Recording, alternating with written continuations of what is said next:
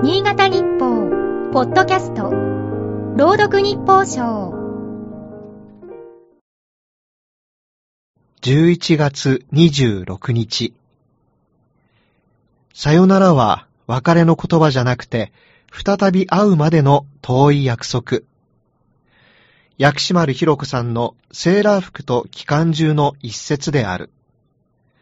この歌詞を見てメロディーが思い浮かぶのは50代以上の方だろうか。さよならを再会のための約束と捉えた歌詞が印象的だった。再びという言葉に当てる漢字、再のつく熟語を思い浮かべてみる。再生、再開、再出発、再起、再建、再発見、再現。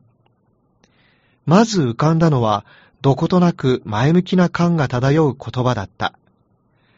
しかし、あまり歓迎したくないものもある。病気の再発はできれば避けたい。罪を重ねる再犯は刑が重くなる。ここしばらく紙面でよく見るこの言葉も気が重くなる。再値上げだ。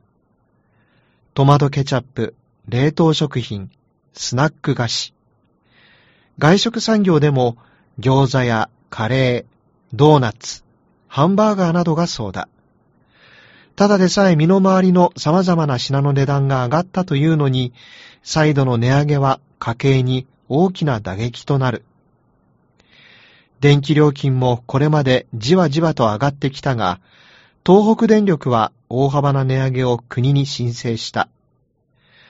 ロシアのウクライナ侵攻などによる燃料価格の高騰を反映させるという。企業としても苦しいのは理解できないわけではない。それでもやはり財布の中身がどんどん減っていくのは恐ろしい。日々の暮らしは危機のただ中にある。再びは二度と書くこともある。値上げのラッシュも二度あることは三度あるとならないことを切に願うばかりだ。